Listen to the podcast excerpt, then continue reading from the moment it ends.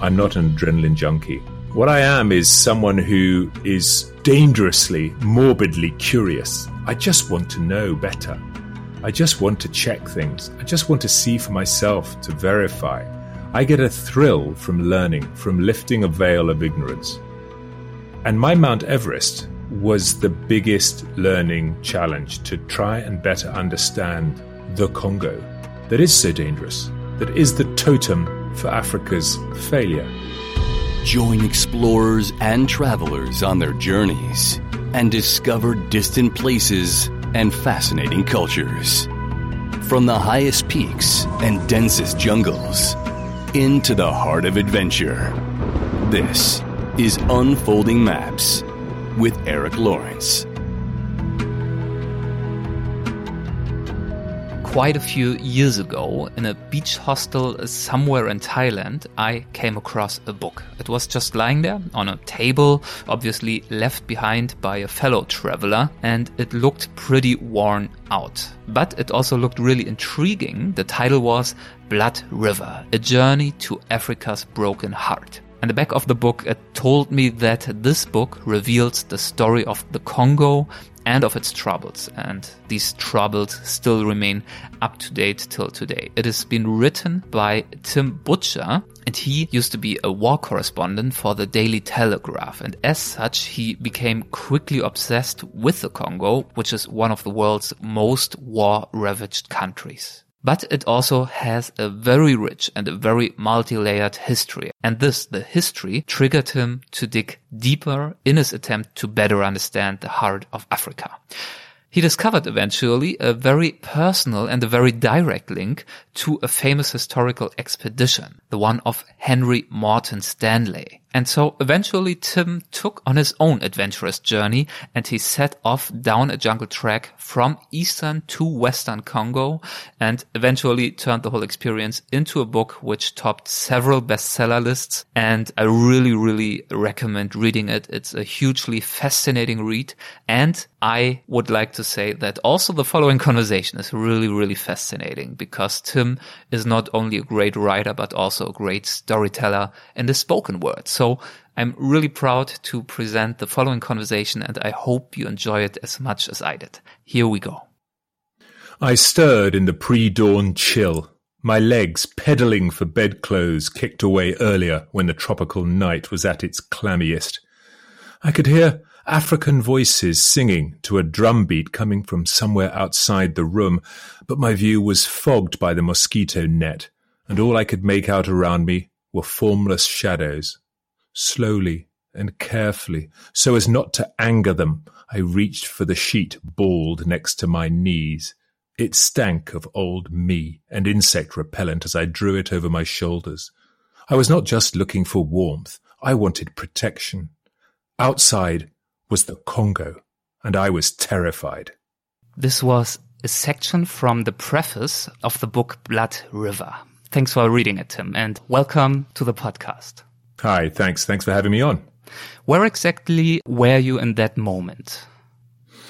At that moment, I was in a ramshackle house on the west side of Lake Tanganyika. Lake Tanganyika is that long, thin tear in the center of Africa. It's one of the deepest lakes in the world and certainly the deepest in Africa.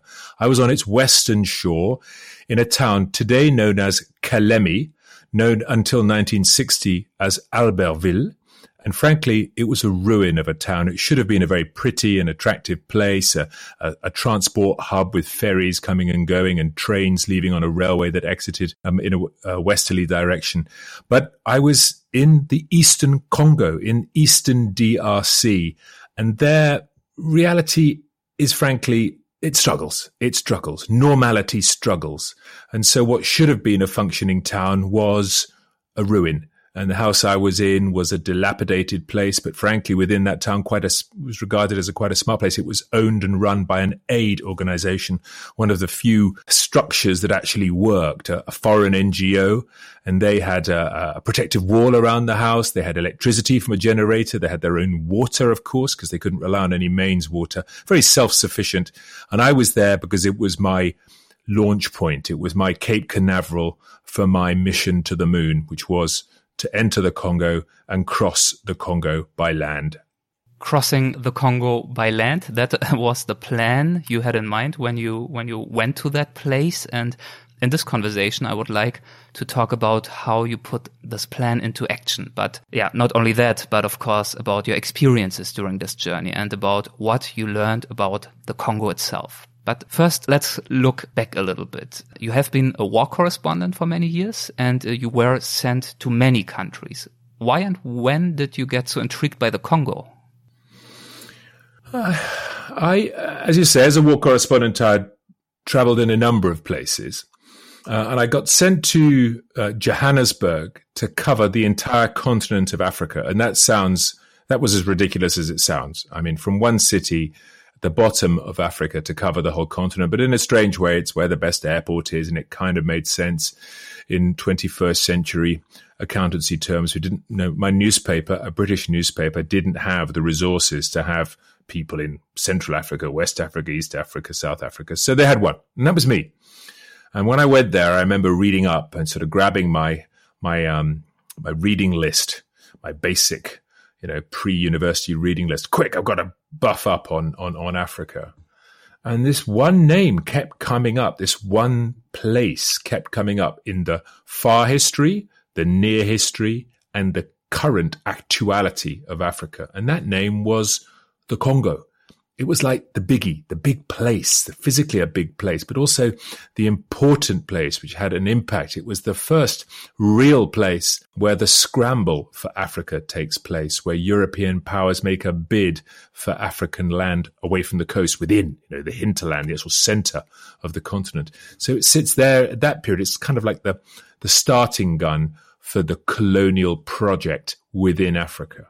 And then, of course, when independence comes, it's through the filter of very, very cruel colonial processes in that place, the Congo. The Congo becomes associated with, frankly, the darker end of the spectrum of colonialism. So under Belgian rule, initially just as a piece of land held by the Belgian king or in his name, because of course he never went there, it was his own private estate, a million square miles, the uh, biggest piece of land ever claimed by an individual. It then went from his private estate, as it were, to a Belgian colonial territory in 1908.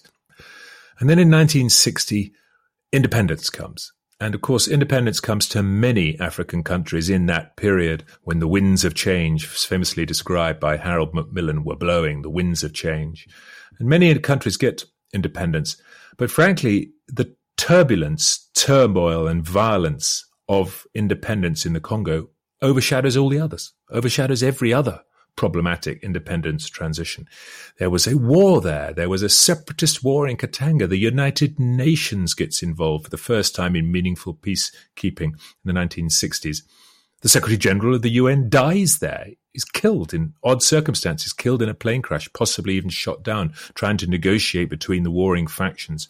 And it just it becomes it becomes a totem then, and that totem runs through into the current time when I was reporting, starting to report in Africa, that even again, it, you know, so many of the problems I was covering as a newsman, as a news reporter, had their roots in the Congo. The Rwandan genocide, for example, that was still festering because the those responsible for the genocide, the génocidaires, were hiding in the lawless, disorganized, chaotic jungles of eastern Congo. And so the Angolan war that went on for so long, that was carrying on because of chaos in the Congo where arms could smuggle across. Similarly in Burundi, similarly in Sudan with Darfur, similarly in Uganda, and all of these. So it becomes, it was like the epicenter of many problems. And I read all about this as a reporter working for a British newspaper. And the thing that struck me, bam, like an arrow between the eyes, was when I read that the first European to go to the Congo and chart its river was a newspaperman for the same newspaper that sent me to Africa. He was a famous man at the time. Henry Morton Stanley was his name, and he was a one of those symbolic Victorian explorers who went off for months and did extraordinary things. A very boastful man, a very arrogant man, a very haughty man, but a very tough man because he did something no other European had ever done.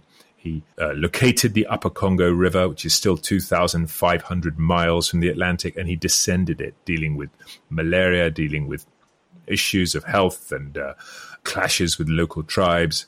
And he survived extraordinarily. And he was doing it not representing the British government, because he was a British national, not representing the American government, because he was also an American uh, national. He got joint nationality because he, he moved across in the 1860s to the United States. He didn't come as a scientist or a diplomat or as, as an anything. He was just a reporter. It was a news junket. It was a news story. It was a crazy idea. And so, bam, that arrow lodges here. And I just think, wow, I have to go back to where my predecessor went to do that journey because so much has flowed from that. And so that was the premise of it all simply to go back and do something that was done in the 1870s. Yeah, and what Henry Morton Stanley did in the 1870s was, uh, you hinted at it, was pretty significant, right? I mean, you mentioned the scramble to Africa, and in your book, you also write that what he did more or less changed history more dramatically than anything the newspaper you both worked for has ever been involved with. So yeah, that led to this arrow that you described or this moment of revelation. But what prompted you to actually go there yourself? Because uh, probably you didn't aspire to have the same kind of impact as uh, he did back then. It was a completely different world and uh, a completely different trip that you yourself envisioned, even though it was on his footsteps. So my aim was never to recreate what Stanley did. I am very clear in my mind it was reprehensible how he behaved. Some of the uh, actions he took set the fate of Africa back decades, generations. What I was intrigued with was using the original sin, the original sin of colonialism, to try and compare what the, the physical space the geographical challenge that Stanley had taken on to try and use that original sin and to trace what had happened there, what had happened from that period, where it had come to, what journey had it been on, what transition had it gone through, what was its direction of travel. And journalistically, the only way to do that is to go there. And I've learned that long time ago. You can sit and do all your wiki research and you can sit and talk all to your diplomats and to your editors of newspapers and do all those things. That's great. But actually, ultimately, you have to go there. You have to cross the front line into Sarajevo. You have to cross the border from Kuwait into Iraq. You have to go across those mountains from Baluchistan into southern Afghanistan. You've got to go there. And I'd had about oh, 10, 15 years as a, as a war correspondent or a foreign correspondent. And frankly, this Congo challenge, as I mentioned it around and took discussed it, it became two things. First of all, it became more and more important in my mind to do because it would better, it would clarify my understanding of a troubled continent, Africa. But it did a second thing. It allowed me a personal release, a personal catharsis. Because as a war correspondent, what one does is dramatic, and challenging, but it is slightly herd like. You follow with a crowd, you follow where so many are.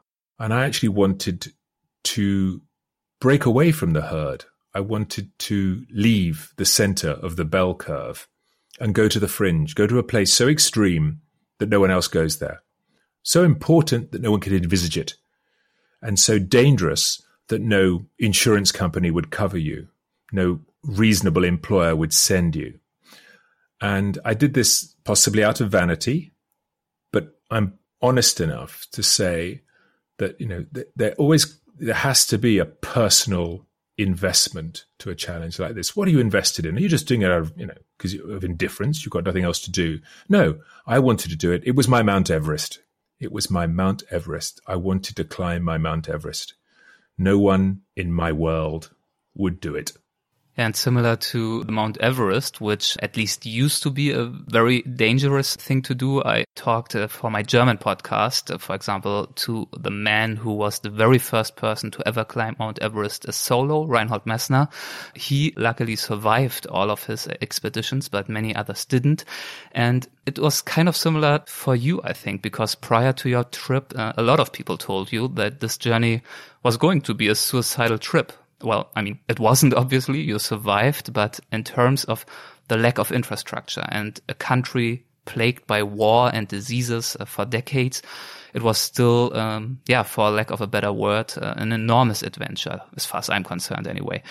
Some of my podcast guests, they tell me that they need this kind of adventure and danger or challenge, whatever you want to call it, to, to feel alive and, yeah, to feel the value of life to what extent does that apply to you? Would you think this kind of extra thrill is essential to you personally? Because I mean, you described it just right now as a as a release.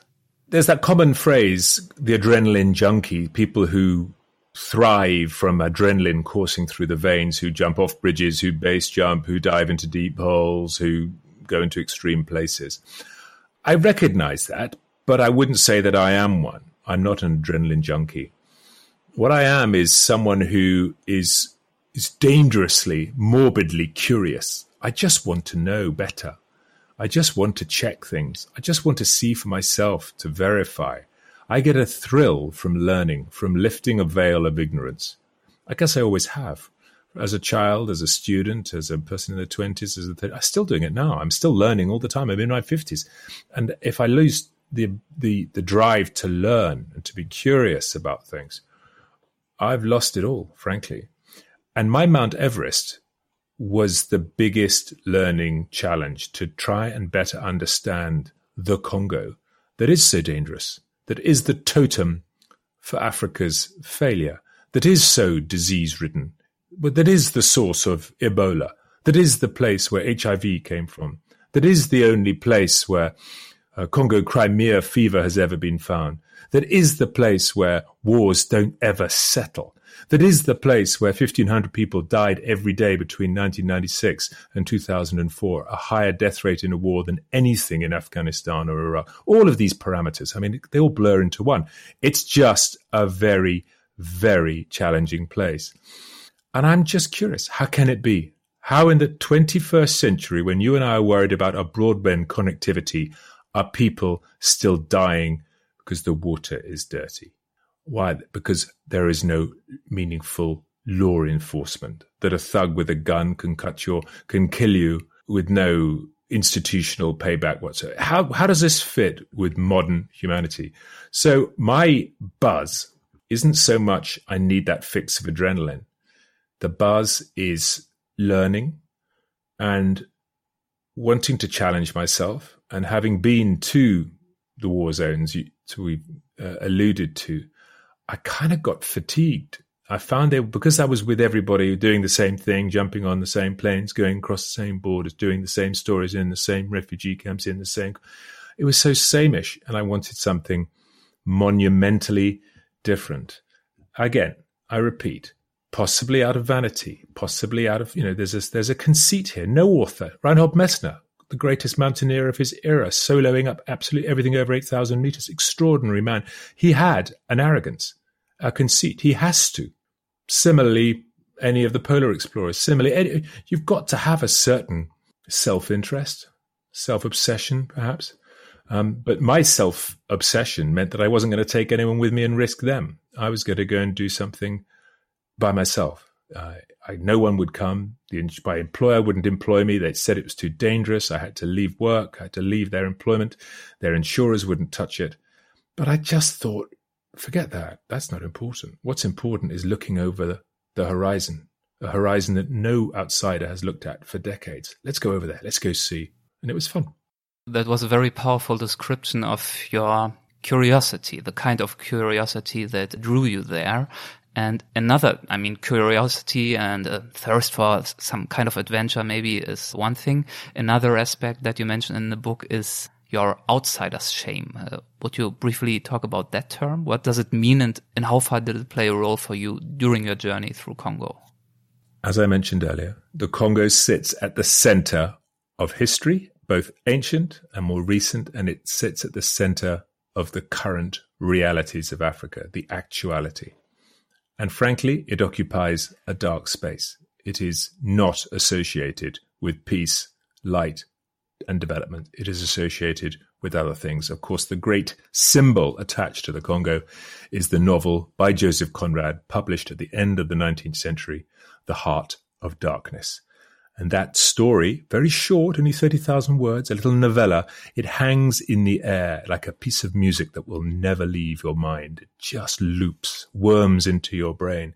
That you think of the Congo, Heart of Darkness, Heart of Darkness, Kurtz, the name Kurtz, Kurz auf Deutsch.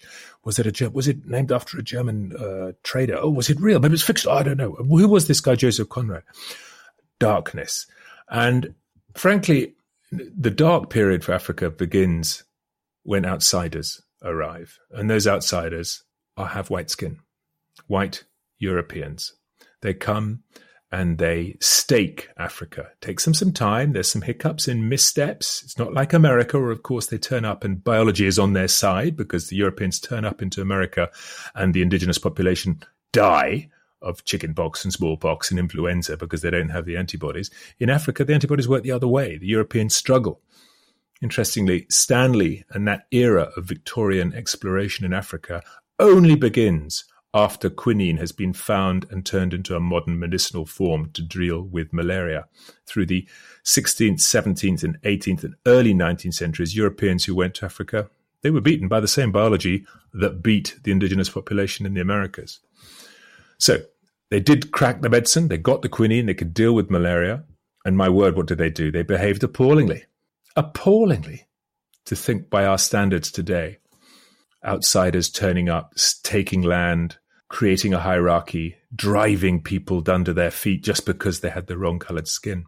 And if that doesn't make you have a guilt, an outsider's guilt, an outsider's shame, then frankly, you and I don't have the same empathy, the same human characteristics. So, as a white man, going to Africa, going to the place where so many problems. I was, I was you know, concerned about outsider guilt. Is that going to give me cognitive bias? Am I going to look for negative things? Am I going to apologize for things I need not apologize for? So it's a challenge, but I've done similar things in journalistic areas. Um, when I worked in Israel Palestine, you have to be very sensitive about one's prejudices and the use of language because you're dealing with peoples who are who's who are fighting for their own very existence. And you be very one as an outsider you have to be sensitive hugely sensitive. And um, my thinking about the congo was being as open and as honest and as attempt to be as objective as possible subject to the complete reality that no human is 100% objective of course. And to acknowledge that I represent a privileged cohort that had exploited Africa for a long time. I'm not personally responsible, but the sins of the fathers are occasionally visited upon their offspring. So you have to be very, very sensitive to that. And in the Congo, it's very, very acute. The, the suffering is so, so intense for such a long time. And it was imposed by white people, white outsiders. So it was a minefield, but a challenging minefield and one that I was happy to go into. Again, I repeat, being wide eyed, being open to anything, to listen to anyone's point of view, to be honest, and to be as objective as reasonably possible. One of your bigger worries at the beginning of the trip was to meet the Mai Mai, wasn't it? Who are the Mai Mai and why were you so terrified to meet them? I was starting the trip in the eastern Congo, way over on its eastern edge. The distance from one side of the Congo to the other is the distance from London to Moscow. So it's big. It's like one country that represents Western Europe. Um, over in the east, there have been a series, a rolling, ceaseless series of insurrections, rebellions, skirmishes, fights, collapses in law and order. And what has that meant? It's meant that the local community have armed themselves. That might sound in some way noble because it might sound like militia or it might sound like, you know, a reasonable response, like the I know the uh, the Maryland militia taking up against the the uh, forces of King George III in revolutionary America.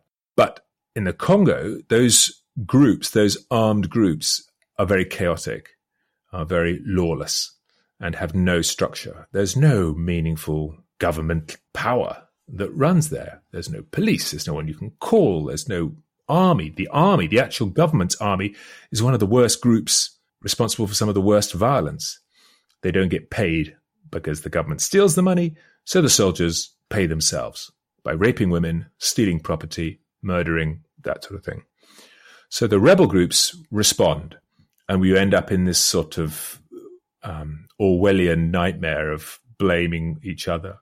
The Mai Mai are the names is is the name given to the local resistance groups, and that sounds again a little bit more respectable than they really are, because really it's just whoever's got a bunch of guns has power in that particular locale, that particular village, valley, area, riverbank, whatever. And uh, they will be taking whatever they want. And the Mai Mai are notoriously ruthless, lawless, angry, tough, and absolutely they have no concerns about being held to account. Mai Mai is a term that comes from Swahili, which is the pidgin Arabic language left in Central Africa, Eastern and Central Africa by the early foreign influence there who weren't actually white, but they were Middle Eastern. They were Arab slavers who came predominantly from Oman. And they left a lot of cultural influence there, predominantly with their uh, faith, Islam, which is common across that area, and with their language. And Mai Mai means water, water. It refers to water which has been prepared magically. And the soldiers of a Mai Mai group would sprinkle magic water upon themselves as a form of protection to say if I've got the my my magical water on me, then no no uh, no bullets can hit me, which is you know not an unreasonable thing to do if you come from an animist society. However, if you've got a Kalashnikov in, in your other hand, believe you me, all the water in the world is not going to protect you from a Kalashnikov round fired at close quarters. And I know that from personal experience. So um, they are a, uh, the Mai Mai is the name for a multi-headed hydra of different rebel groups across a large swathe of eastern Congo. And the basic advice is don't meet the Mai Mai because you're not dealing with reasonable people. And so my strategy was to move at times of day where you'd reduce the chance and you didn't have to, you, know, you reduce your risks. And uh, we did have one encounter, which I think I described, where um, some armed men just appeared on this track that we were traveling down, but we were able to get through quickly without any of the, you know, frankly, without them ever, they weren't quick enough to respond. So we were gone. We were gone round the next tree, round the next bend before they could pull their rusty Kalashnikovs. A while after that, after briefly meeting them, you met a person, I don't know how exactly to pronounce his name, Muk Ngui, a palm oil trader. Would you talk about his story? How yes. was he traveling? So here we are. We're in a, uh, we're in Central Africa. We're on um, old jeep tracks that have now been absorbed by the jungle. The jeeps have stopped running. They haven't run. There used to be roads there. The bridges have collapsed. Embankments have been washed away with the road. Roots have come up from trees. That's all gone. But the line of the track, the line is still there and there's a footpath. And what I found extraordinary about the Congo, and it wasn't just Muke was the chap I did speak to that particular day, but I saw hundreds like him. And to me, they're like red blood vessels or corpuscles in a body. There are these tiny little things that just move around carrying goodies and baddies backwards and forwards, serving a purpose, serving a higher purpose, which is to make the country work. He was a trader.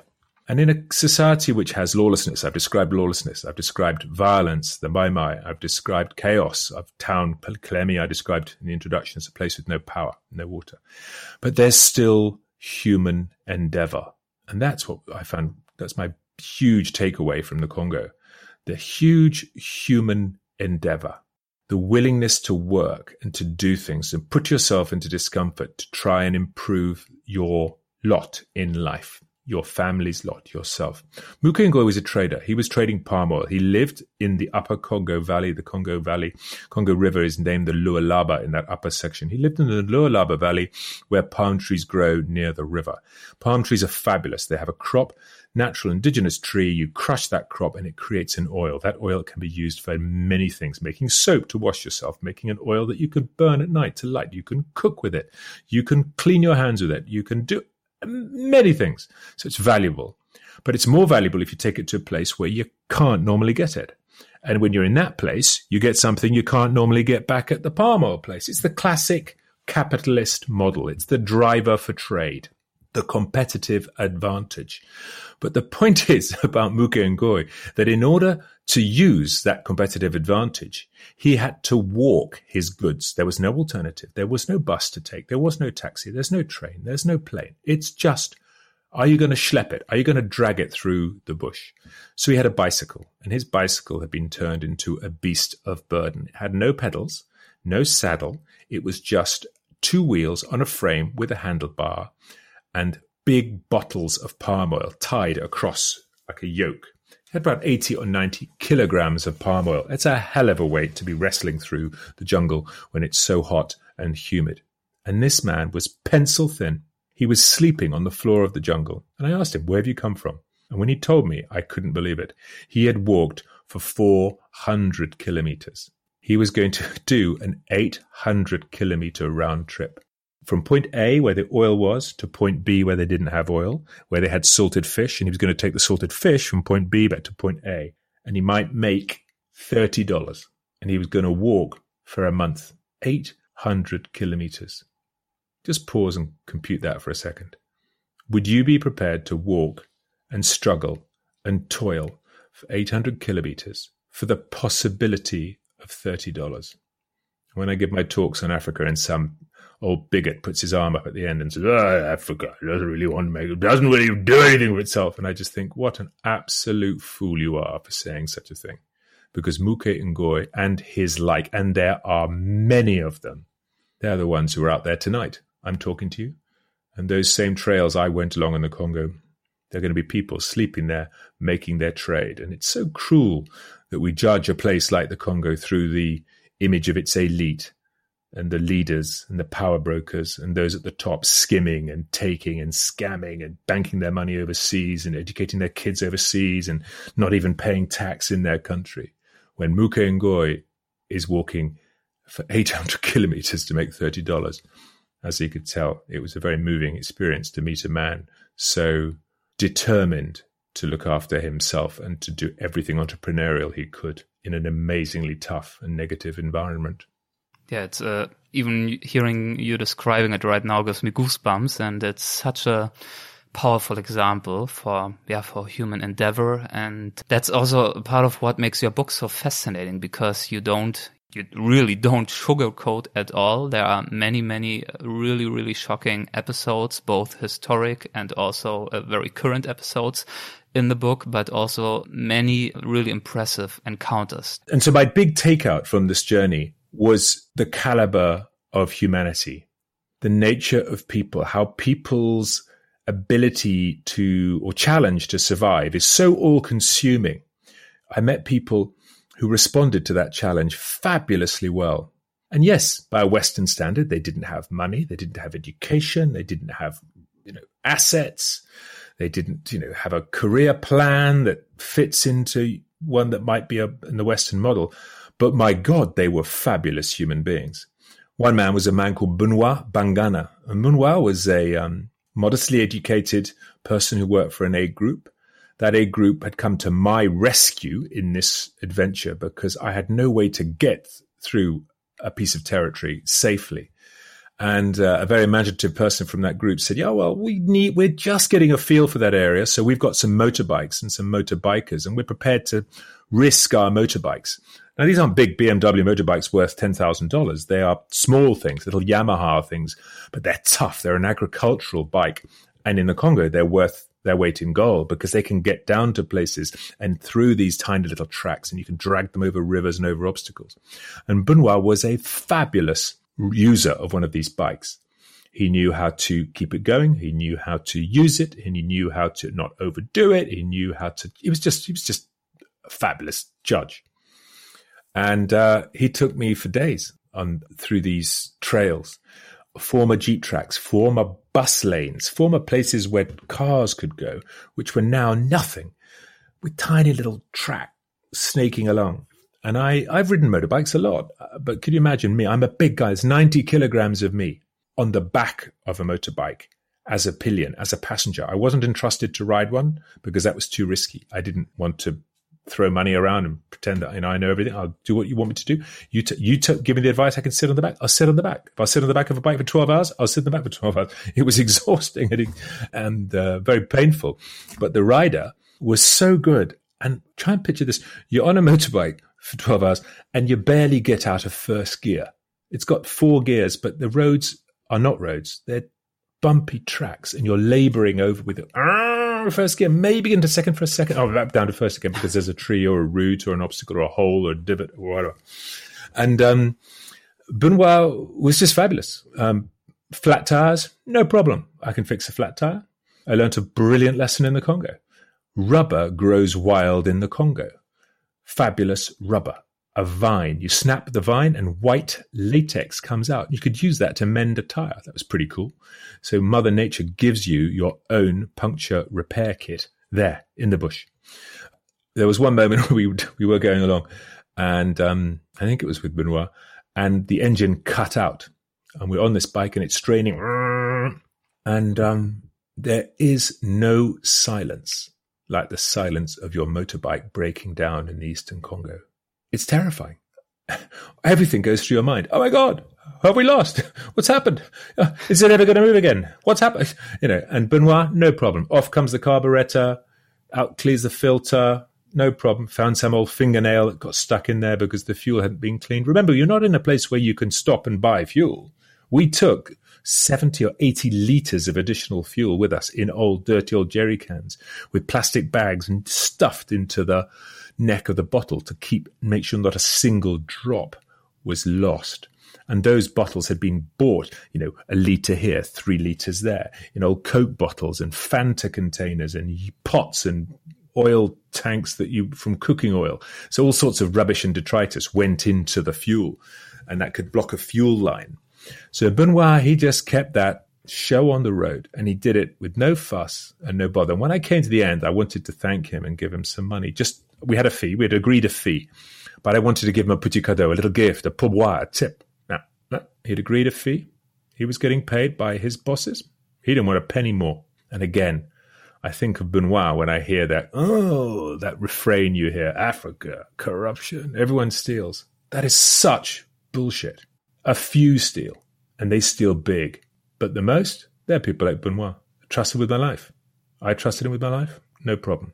And you as an outsider to project the ghastly behavior of a few onto the brilliance of the many, well, shame on you.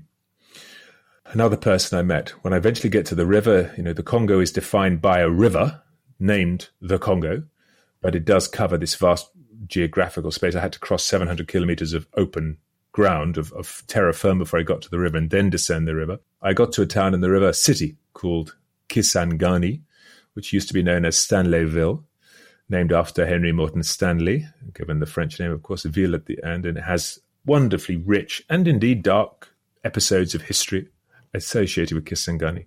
And I meet Ogi. I'm told actually before I get there, try and find Ogi. He lives down in the fishing village, which is on the island in the river. The community there, the Wagenia.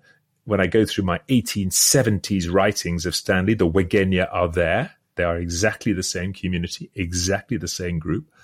And uh, Ogi is a descendant of the same people that Stanley engaged with in 1876, 1877 when he passed the same area.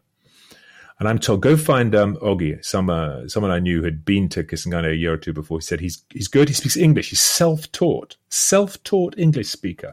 He had a book of poetry by Robert Browning, and he taught himself English, which is astonishing in a francophone country. And um, I spent days with Ogi. We were trying to plan a way to go downriver. Uh, but going downriver is spectacularly hard because you have to go. You you want to go seventeen hundred and thirty four kilometers, one thousand seven hundred thirty four kilometers. It's a long journey, and there were no boats and nothing was moving. And there was a particularly bad episode then. The war after the war, only a handful of meaningful power boats had come up, and Ogi was sort of at his wits' end. And in the end, you know, we were trying to speak to a missionary, had a boat in a garage that might work if we got the fuel to work, but if we needed to buy the fuel, and it was all, it was really, really um, difficult. And Ogi eventually accepted that he wasn't going to be able to come because I was going to get onto a boat run by the UN, and the UN wouldn't take a, a local person. They didn't have the permission to do that. They didn't have the, the legal arrangements.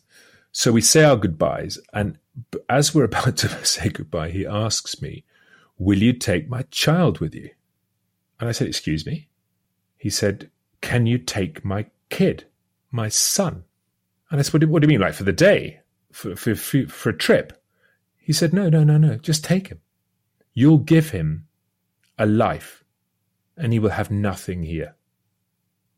And I paused and said, I, I was absolutely flabbergasted.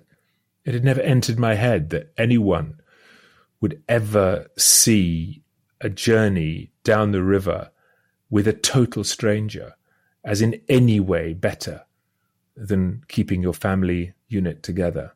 But that's the truth of the Congo, that reality is unlike anywhere else. Light bends. And so the family unit, the calculus of the family unit for Ogi Saidi in Kisangani was giving their child away, offering to give their child away. Of course, I declined. I wasn't in a position to help, but it was very, very moving and very illustrative of the troubled reality of the Congo. How did you decline? How did you try to find words that uh, would make it uh, as easy as possible for him to understand? How did he react? I struggled. I had to be honest. I couldn't, I think we'd only spent a few days together, so he knew me well enough to know that I wasn't going to bullshit. Um, it was difficult, but he was offering me the most. Actually, I didn't even have my own children at that time. I've had two children since the trip, and my life perspective has changed. But I didn't even have the tools to understand what was going through his mind. I felt guilty not being able to help. And then I thought, hold on, by helping, I'm actually taking your family unit and destroying it. And I guess the memory one or the thought was another episode of my frustration, anyone's frustration and anger at the reality of the Congo, that normal people are trapped in a reality so far removed from what is regarded as, as normal in the developed world. And that sense of, you know, war and turbulence and chaos and lawlessness and regression moral and legal and social and economic regression, going backwards. It was an episode, it was one of those things where you are dry throated, you kind of croak. You don't really have the words. And I think we had a, you know, this was a brave thing for him to do, to look at a stranger and say, Will you do this? He, he was actually expressing trust in me. And that was very brave of him. But I couldn't. I couldn't accept. Now, it sounds strange, but in Bosnia, there were cases where kids were taken, taken by journalists to give them a new life outside of the hell of Sarajevo or central Bosnia or wherever it was. But standing on that riverbank there in this situation, I, I, I couldn't do it.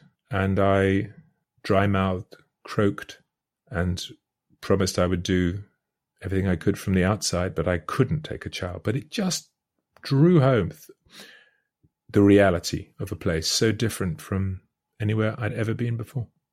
You talked about Kisangani, former Stanleyville, and uh, that makes me think of another episode you describe in your book, and that was when going towards Kisangani. Do I pronounce that correctly, by the way? Kisangani? You are, you are. I think I know the episode. Does it involve a stop a stop in the bush.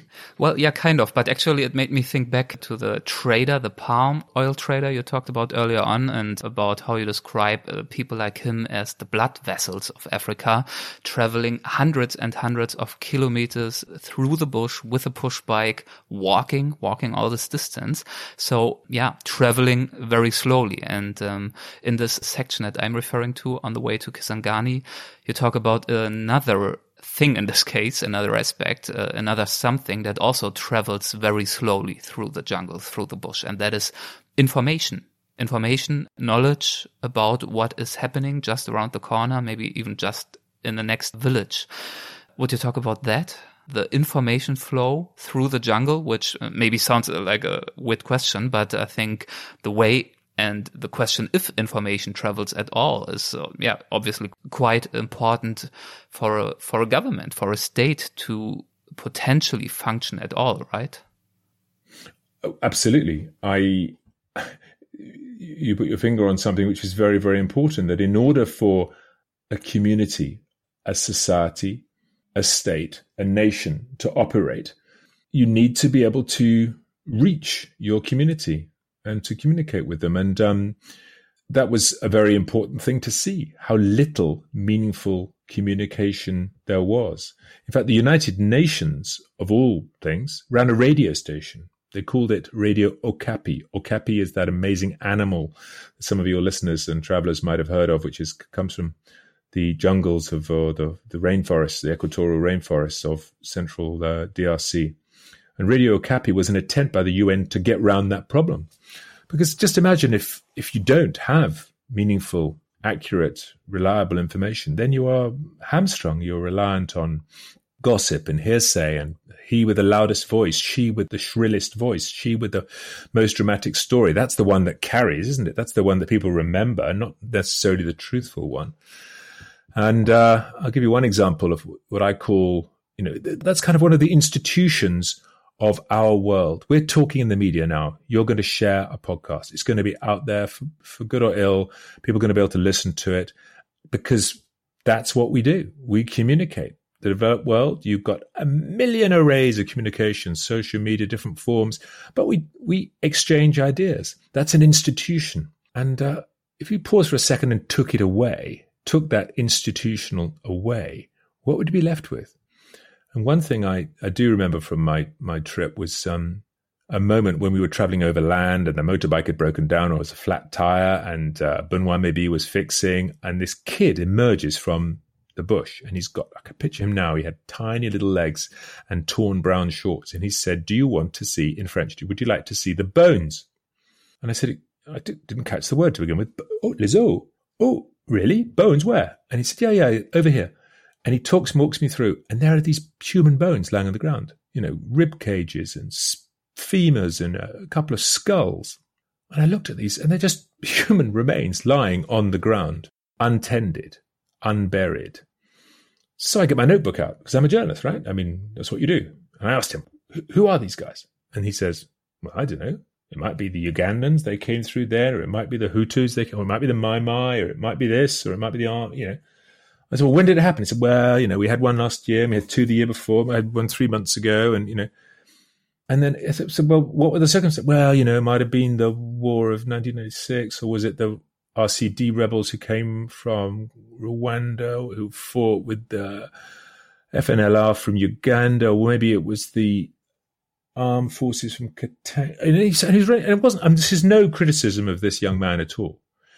All it was was a shocking lesson there was no institutional memory. So, in the same way that, you know, current information, it's important you pass current information, it's also history is important. You write it down. You know, if there's bodies on the ground, someone bothers to find out who they are. We have postmortems, you have inquests, you have due process. And if you take that away, just think what thin ice you are then walking on, because you could kill anybody because no one's going to hold you to account you could steal anything because no one is going to be able to stop you. You can, all of these things we take for granted collapse. And information, whether it's historical, bones on the ground, which are white bleached, or current, which is, you know, are the rebels coming here? You know, who are the rebels? Are they friendlies? Or are they aggressive? You know, are they related to the ones who were here last year who were so awful? Oh my God, run to the bush. And that was run amongst all of this uncertainty. It was something I often, I think I observed a couple of times in the book that in the Congo, the reverse is true of what I always thought, which is that, you know, humans, we gather together for safety. You come to towns in Europe, you think, oh, we'll go into the town behind the walls, safe the walls, outside the walls are that's that's where the dragons are, that's where outlaws are. Robin Hood was an outlaw. He was beyond the walls. But in the Congo, the reverse is true. You go away from the towns. Nous avons fouillé la brousse. We fled to the bush, to the forest. That's the safest place, away from the threats. And uh, that was just a 180 degree reverse of my presumed assumption for human behavior. The sanctuary was the wild forest, and the dangerous place were the towns, where the thugs with the guns and the lawless mayor, who was self appointed, could steal and plunder and rape. And it was just so different from what I was I had presumed, what I knew to be normal. Yeah, they could rape, they could steal, they could massacre, and all of that without the information really getting out, really getting through the jungle. And I think the interesting thing about this is that it is kind of similar to the international community, isn't it? I mean, it seems to me that not a lot of information comes out of Congo, or at least not a lot of attention is given to the information that comes out of Congo and what happens there, even if there is enormous suffering.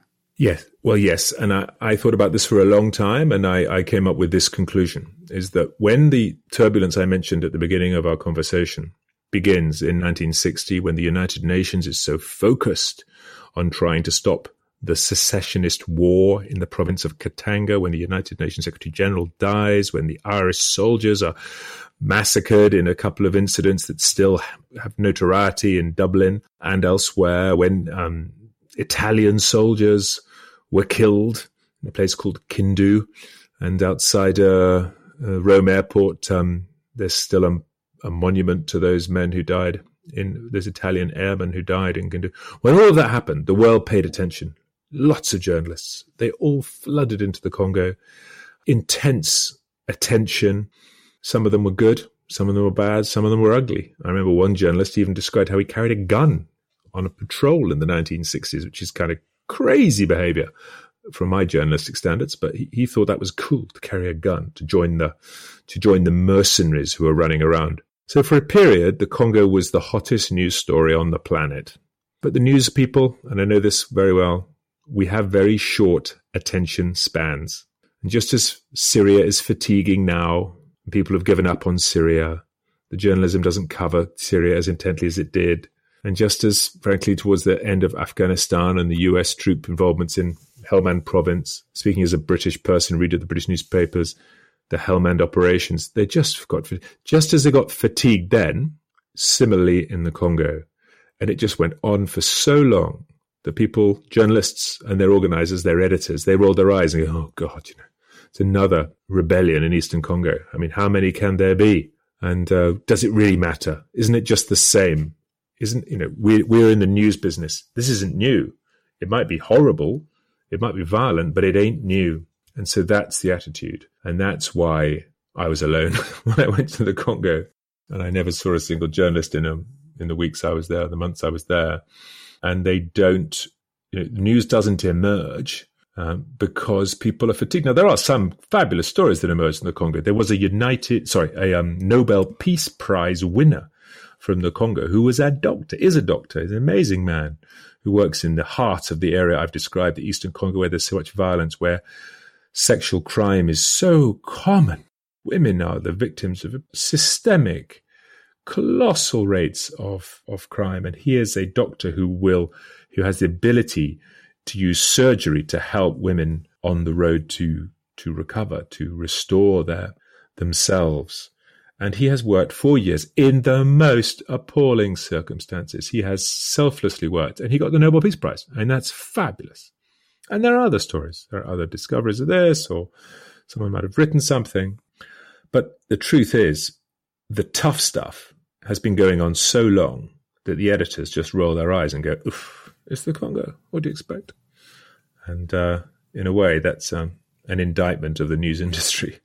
The news industry, and of course also the uh, news consumers, right? I mean, this is what they, the news industry eventually also uh, caters for. Yes, true. So there probably is also just a fatigue after a while uh, on that side, unfortunately. How, in that regard, um, do you perceive your role as a journalist or as a writer in this uh, whole setting? Remember, I went on this exercise not as a journalistic exercise. My newspaper wouldn't employ me and wouldn't take the risk. They said it was not worth the risk, not worth the candle, they said. So I went there as a as a wide-eyed observer with a notebook and a camera, a stills camera, not a video camera, and I recorded the journey I did and what I saw. I had an idea of possibly writing a book, but the idea of having a book come out and the fulfillment of that idea are two very separate things separated by a yawning gap with all sorts of challenges and difficulties in between. So I'll park the idea of, you know, was I there to write a book? Was I there to do journalism? I was there as a curious observer to honestly gauge the extent of good and bad, to record what was verifiable, to bring to life to the outsider a place that has been largely cut off for decades. And that was my role. Um, I could have ended up with just a notebook full of my personal observations and it would have gone no further.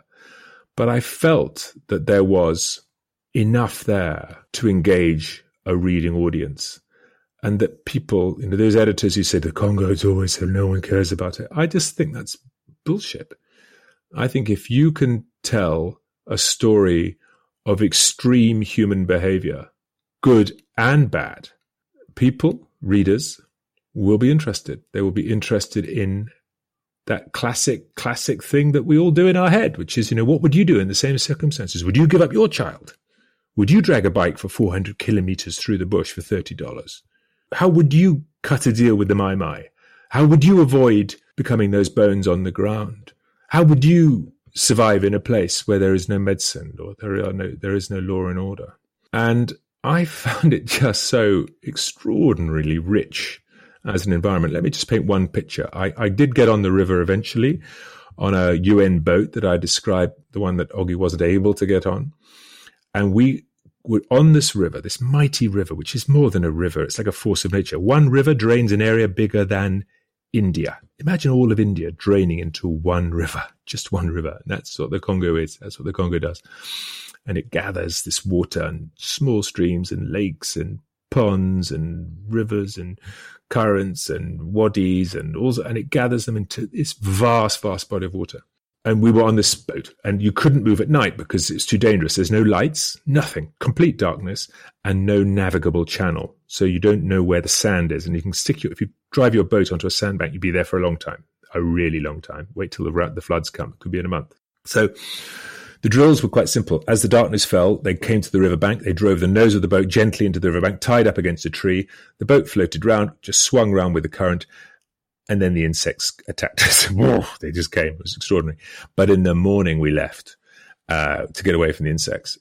And I have this mental image of the river at dawn with the sun low in the sky, and the water from one bank to the other is more than a kilometer, maybe two. It's huge. Not a single ripple on the surface. It looks like mercury.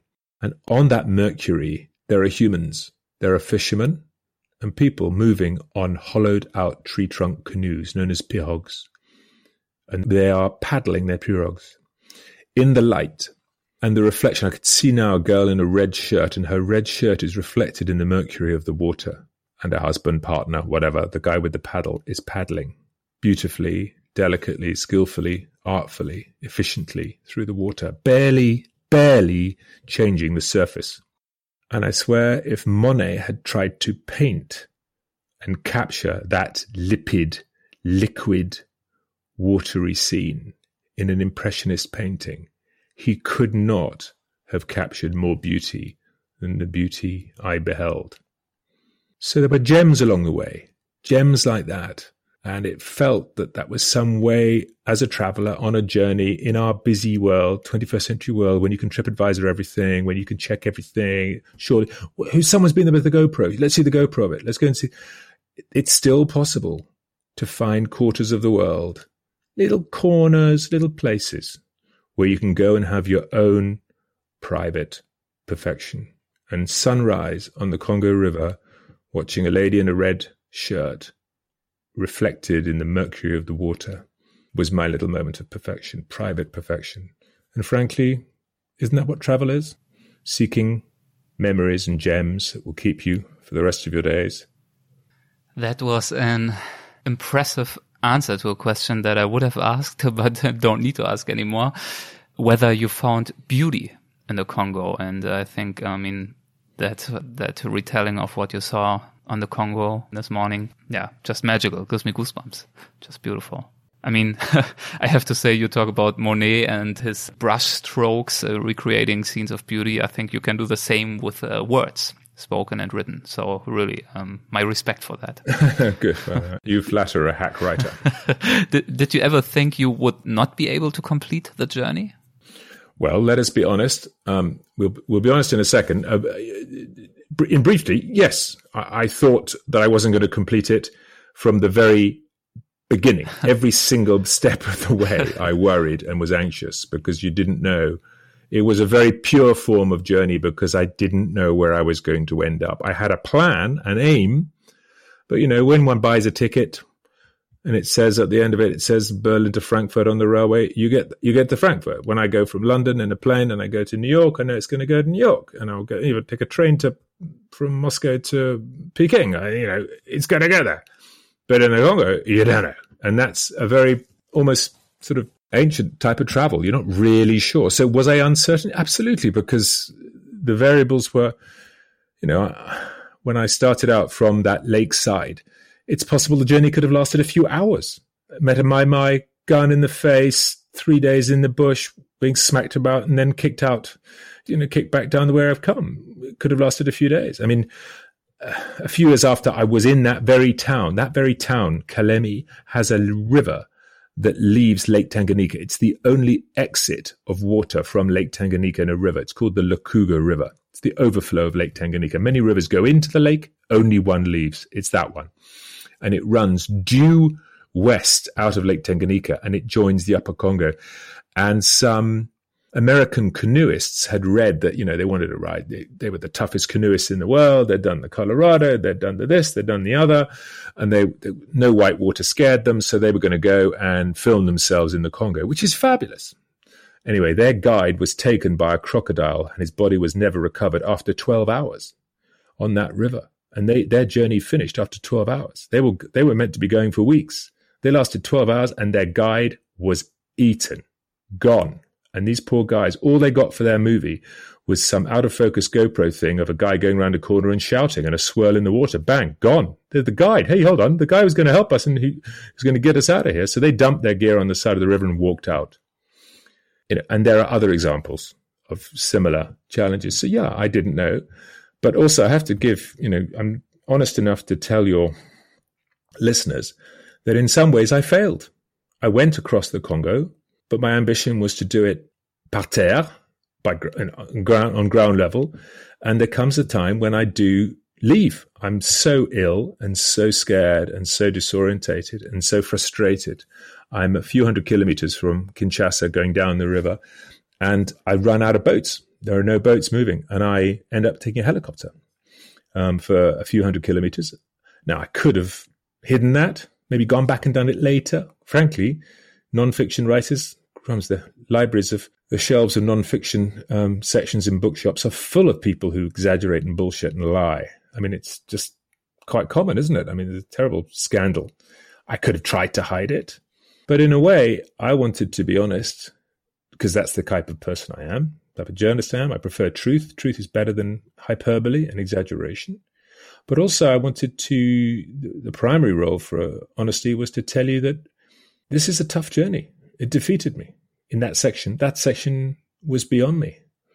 And I take no pride in admitting it. But at the same time, I feel no shame, none at all. I know how ill I was. I know how lost I was. I know how forlorn the situation was, how hopeless. There wasn't a way out. And um, I regretted leaving Parterre and going the helicopter for a few hundred kilometers. I got the journey back on the road after that because I was able to carry on to where I wanted to go. But it, I, I, did it because um, I'm telling you that because I think honesty is so marginalized today sometimes. You know, people just like to pretend that we live in an Instagram world where everything is perfect and we've all got six packs and we're all hunky heroes and women are all long limbed models and everything is so aspirational and so airbrushed to perfection. I kind of want prefer the honesty thing, which says, well, you know, sometimes you can't airbrush out chaos or failure or decrepitude or regression. And that's what the Congo is. So at that particular moment on the river, at a place Mbandaka, I was, you know, lost. And um, I found myself again, got myself back on the road. But but that's what journeying is. Journeys are not all smooth sailing. If they were, then you know that we're kind of fantasizing. Yeah, and I mean, uh, what you described is, of course, the most important thing, which is the moral of um, being truthful, especially in a book like this. But uh, beyond that, I think even in literary terms, that failure or that giving up wasn't really a failure for the book because I mean the point of the book was to to show the challenge of uh, traveling Congo and of course showing Congo itself. And I think just you having to give it up um, made that point even more clearly in some ways. So I think for the book, it definitely wasn't a failure or a shortcoming. Good. right? Good, good, good, good. At the beginning of your book, you write the following sentence, quote, decay has hollowed the Congo's name. It has a rich history, but of its present, precious little is known, unquote. And we talked about uh, precisely that in our conversation as well. And in the book, as well as in this conversation, you have uh, pierced together a picture of the modern Congo, modern Congo back then. Your book was published in 2007. And as far as I know, but I'm also not that well informed, unfortunately, nothing major has changed since then. How would you assess that? Did you see any signs of hope or even possibilities of turning points for the Congo in the last years? Do you have hope? I think I I wrote a little line which I'm quite proud of in the epilogue, uh, and I say um, a lot has happened in the Congo, but not much has changed. So it's been busy. There have been rebellions, incursions, issues, destabilizations, wars. The similar cycle that's gone on. Um, you know, if I was a complacent outsider, if I had a sort of Wikipedia grasp, I'd go, oh, but it has elections now. There, be, there weren't elections when you were there. Now there are elections. And I would acknowledge, yes, there have been two cycles of a general election in a country that didn't have an election for 45 years, which is great. Each cycle cost $800 million, 0.8 of a billion dollars to organize because there's a lot of bits of paper in plastic ballot boxes that you need to get to a lot of different difficult to reach places by helicopter and all sorts of means in a country that is as big as London to Moscow. But what does it give it us? Well, the dictator who is in power when there wasn't an election, guess what? He's still in power. And why is that? Because he controls what passes for the media, he controls what passes for the police force, he controls what passes for the army, controls what passes for the Independent Election Committee. So I would argue that yes, there's been the rubber stamp of democracy has has arrived there, but what does that substantially change? The answer is very little. And that's why I get sort of frustrated with sort of Wikipedia grasp. Oh, it's got an election, so it's all fine now. Because that's not the case. Um, the infrastructure I described being so broken. There are some places where some has been built. I know for a fact that Kisangani, the city up the river, way up the river, um, is now accessible by road from Uganda. You can get a car through, which is different from when I was there. It was landlocked when I was there. I had planes coming into the airport and occasional boats, but nothing else really, which made my arrival on a motorbike quite a big deal. But at what price and who built that road? The road's Chinese built, and what were the Chinese doing? Were they doing it as an act of, as that particular Chinese engineering company was doing it as an act of philanthropy? No, they were doing it for mining. They were doing it for resources. And so, what I would ask myself is: Is Muke Ngoi still sleeping outside on the bush tonight, and people like him? And the answer to that question is yes, he is, they are. And uh, we can have what I call, I think in the book, the illusion of normalcy. The internet's arrived because there are some cell phone towers in the capital city and there are some cell phone towers in the bigger cities. That's great. Fabulous. Internet. Great. But it means absolutely nothing if you're 30 k's outside the city down a jungle track. And so we can kid ourselves that there's an illusion of normalcy. So, no, I don't think fundamentally it has changed. So, what does that mean? Well, those incredible people that I described, they're still there. That incredible spirit to survive is as strong as it ever has been. The challenge is not just to survive, the challenge is to go beyond that, to thrive.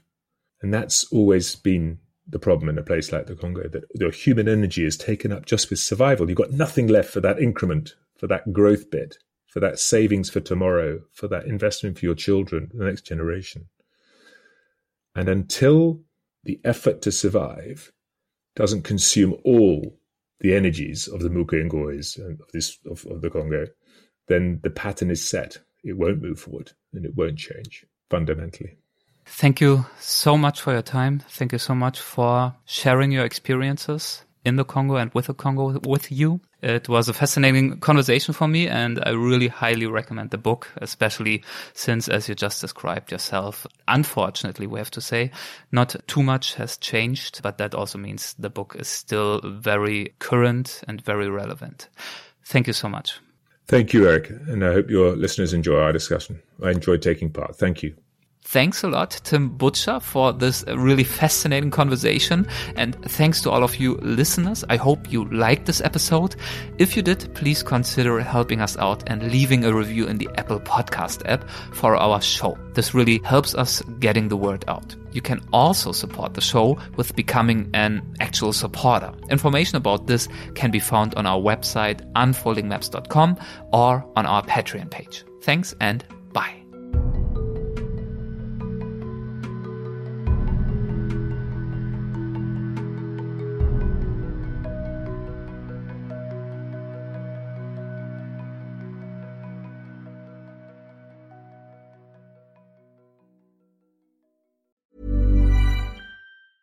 Normally, being a little extra can be a bit much, but when it comes to healthcare, it pays to be extra.